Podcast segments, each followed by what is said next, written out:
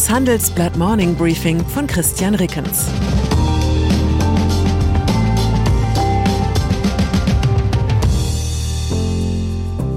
Guten Morgen allerseits. Heute ist Freitag, der 29. Oktober, und das sind unsere Themen. Neuer Streit über Kernkraft. Neue Arbeit in der Kritik. Neuer Name für Facebook. Atomkraftwerke. Die Atomdebatte der 1980er war auch ein Krieg der Aufkleber. An VW-Bussen, Käfern und Enten klebte bevorzugt die lachende Sonne mit dem Slogan Atomkraft, nein danke. Limousinen von Opel Rekord aufwärts konterten mit Atomkraftgegner überwintern bei Dunkelheit mit kaltem Hintern. Ein Spruch, der auf einmal wieder gruselig aktuell klingt.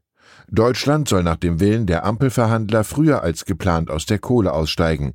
Gleichzeitig geht der Ausbau von Wind- und Solarkraft nicht schnell genug voran. Erdgas ist nicht CO2-frei und fließt zudem von Putins Gnaden. Die letzten deutschen Atomkraftwerke jedoch werden in gut einem Jahr vom Netz gehen. Könnte man angesichts der Klimakrise nicht vielleicht überlegen, die Atomkraftwerke ein bisschen länger Halt. Wer hier weiterdenkt, verlässt den politisch korrekten Sektor und findet in Deutschland nur noch bei der AfD Unterstützung. International hingegen nimmt die Atomdebatte gerade richtig Fahrt auf.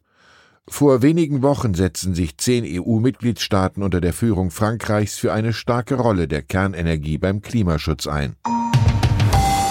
Bill Gates.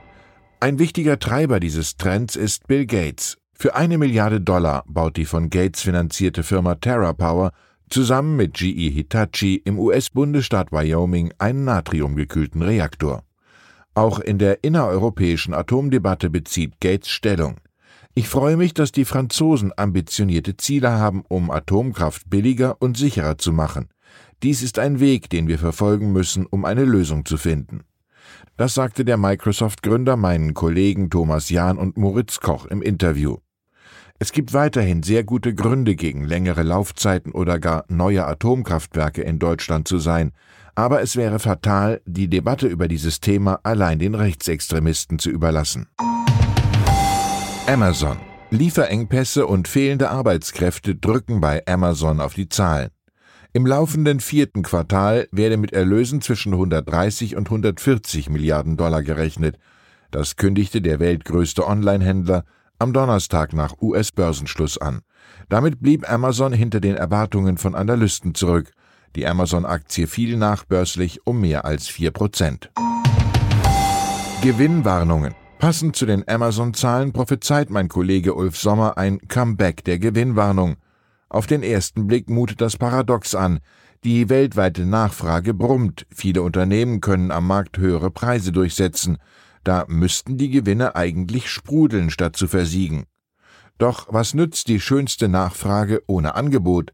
Daran hapert es derzeit. Gestörte Lieferketten, zu wenig Halbleiter und steigende Kosten für Energie, Logistik und Produktion trüben die Aussichten. Inflation. Wer Ulf Sommers Analyse gelesen hat, wundert sich zumindest nicht mehr, warum auf breiter Front die Preise steigen. Die Inflationsrate in Deutschland ist im Oktober auf den höchsten Stand seit 1993 geklettert. Waren und Dienstleistungen verteuerten sich um durchschnittlich 4,5 Prozent. Die Inflationszahlen für den Euroraum folgen heute. Gestern räumte auch Christine Lagarde ein, dass die Phase hoher Inflation wahrscheinlich länger dauern werde als ursprünglich erwartet. Die Präsidentin der Europäischen Zentralbank EZB geht aber weiter davon aus, dass sich die Preisentwicklung im Laufe des kommenden Jahres normalisiert. Das bedeutet zugleich, höhere Zinsen sind laut Lagarde nicht annähernd in Aussicht. New Work. Hand aufs Herz, können Sie den Purpose, den ausformulierten Daseinszweck Ihres Arbeitgebers aus dem Stehgreif benennen? Falls nein, sind Sie in der guten Gesellschaft von 59 Prozent aller Fach- und Führungskräfte. Ausweislich einer Kienbaum-Umfrage sind sie dazu ebenfalls nicht in der Lage, was wahrscheinlich auch an der grandiosen Beliebigkeit der meisten Purpose-Slogans liegt. Mein Tipp, mit einer zufälligen Kombination der Begriffe Mensch, Zukunft und Gemeinsam liegen sie im Zweifel richtig. Es gehört zu den perfiden Wolten der sogenannten New Work-Bewegung, dass jegliche Arbeit plötzlich einen Purpose haben und Spaß machen soll. Wer morgens vor allem aufsteht, um sich und seine Familie zu ernähren, gilt bei dieser Kumbaya-Mentalität als emotionaler Minderleister. Aktive Begeisterung ist nun Pflicht.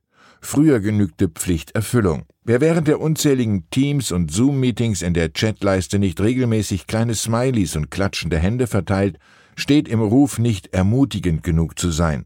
Nachdenklichkeit hingegen, insbesondere kritische, scheint nicht allzu hoch im Kurs zu stehen. Das Denker-Smiley folgt erst auf Platz 9 der beliebtesten Emojis bei der New Work Software Slack. Neben Purpose-Phrasen und Emoji-Terror haben die Kolleginnen und Kollegen unseres Karriereteams viele weitere Auswüchse der New Work-Bewegung in unserem Freitagstitel zusammengetragen. Und natürlich verraten sie auch, wie man die sinnvollen Elemente von New Work im Unternehmen so einsetzt, dass die Arbeit am Ende tatsächlich mehr Spaß macht, ganz ohne Smiley-Zwang. Wollen Sie jetzt noch wissen, wie der Purpose des Handelsblatt lautet? Ich habe keine Ahnung, ob wir überhaupt einen ausformuliert haben aber ich sage mir an trüben Tagen gerne, dass wir beim Handelsblatt zusammen mit vielen tausend anderen Journalistinnen und Journalisten im Land Tag für Tag Demokratie und Marktwirtschaft möglich machen. Und nein, das meine ich kein bisschen ironisch.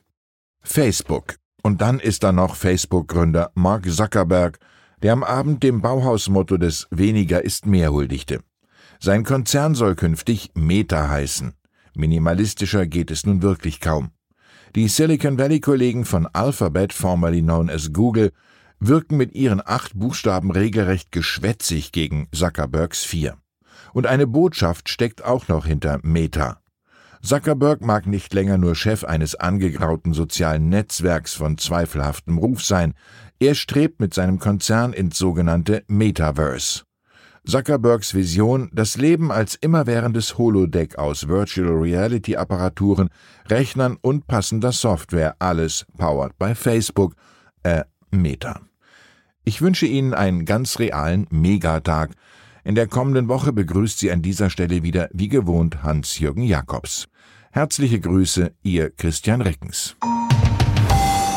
Das war das Handelsblatt Morning Briefing von Christian Reckens, gesprochen von Peter Hofmann.